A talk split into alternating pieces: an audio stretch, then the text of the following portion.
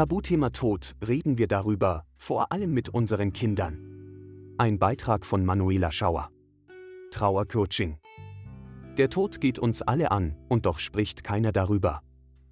Martina Weber bricht das Schweigen und spricht offen und aus der Seele über dieses Thema. Mit den Themen Energiekosten, Spritpreise, Kreditkonditionen, Lifestyle oder dem nächsten Urlaub können wir unseren Tag gut ausfüllen und darüber nachdenken, wie wir das alles meistern und planen. Aber was, wenn wir mit einem plötzlichen Verlust konfrontiert sind? Sind wir darauf vorbereitet? Wissen wir, wie wir selbst damit umgehen? Und was sagen wir den Kindern? Die Oma ist eingeschlafen, ist einer der meistgesagten Sätze und der fatalste. Wie erklären wir dann den Kindern, dass einzuschlafen nicht immer sterben heißt?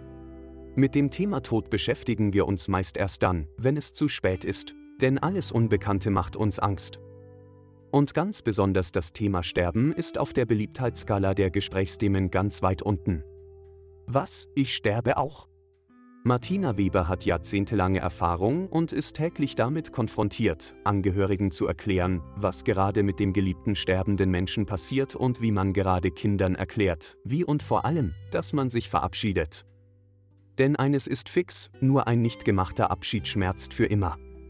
Sie fragt, haben Sie schon einmal fünf Minuten investiert, um sich Gedanken über den eigenen Tod und die Wünsche diesbezüglich zu machen? Fünf Minuten? Wir haben durchschnittlich rund 44 Millionen Minuten Lebenszeit auf dieser Welt. Und gerade diese fünf Minuten lohnen sich. Denn hier geblieben ist noch niemand, auch wenn wir uns das innigst und sehnlichst wünschen. Es ist ein Schritt von hier nach dort, mit dem respektvoll umgegangen werden sollte. Weber sieht unseren Körper als Gewand der Seele, eine Art Handschuh. Die Seele schlüpft in diesen Handschuh am Tag der Geburt und am Todestag verlässt die Seele das Gewand wieder. Der Handschuh bleibt zurück als leblose Hülle. Wie ein vorübergehender Wohnort für die Seele. Bemühen wir uns also um diesen Wohnort. Sag mir die Wahrheit. Martina Weber hat schon vieles erlebt und steht vielen Menschen auf ihrem letzten Weg bei. Viel Schmerz, aber auch sehr viel Berührendes erlebt sie jeden Tag. Was sind die Wünsche eines Sterbenden? Da sagt sie ganz klar, keiner von uns will alleine, mit Schmerzen oder im Ungewissen sterben. Die geliebten Menschen noch einmal sehen. Jeder darf und soll die Möglichkeit haben, sich zu verabschieden. Auch Kinder. Man kann eine Verabschiedung nicht aufschieben oder nachholen. Der Gedanke, dass Kinder sich mit diesem Thema auseinandersetzen und die Oma nicht mehr so sehen, wie sie immer war, ist angsteinflößend. Lieber möchte man die Kinder davor bewahren und darüber schweigen, was gerade passiert. Aber warum verweigern wir ihnen die Verabschiedung? Aus Eigenschutz? Kinder verstehen alles genau richtig und können es viel besser verarbeiten, als wir annehmen. Es gilt, ehrlich mit ihnen zu sprechen, desto besser können sie damit umgehen. Verharmlosung oder Versuche, zu beschönigen, haben genau den gegenteiligen Effekt und lassen die Kinder mit großen Fragezeichen zurück. Somit beschäftigen sie sich noch mehr damit, weil sie genau spüren, dass man nicht die Wahrheit sagt. Großer Schmerz über den Verlust eines geliebten Menschen gehört dazu, denn nur durch diesen Schmerz und die Trauer kann etwas Neues entstehen und wir gehen wieder vorwärts. Sterben ist doof. Oft scheitert es daran, dass wir keine kindgerechten Erklärungen parat haben, weil auch mit uns niemand darüber gesprochen hat und wir oft keinen passenden Zugang finden. Woher sollen unsere Kinder den Umgang mit Tod und Trauer lernen, wenn sie immer ferngehalten werden, sagt Martina. Genau diesem Thema widmet sie sich in ihrem Trauercoaching. Dem Thema Raum geben, bevor ein Fall eintritt, vorab mit den Kindern darüber sprechen und sie sanft und verständlich heranführen, dass der Tod ein Teil des Lebens ist. Mit dem Motto Sterben ist doof ist sie in Schulen unterwegs und hält Vorträge und Workshops.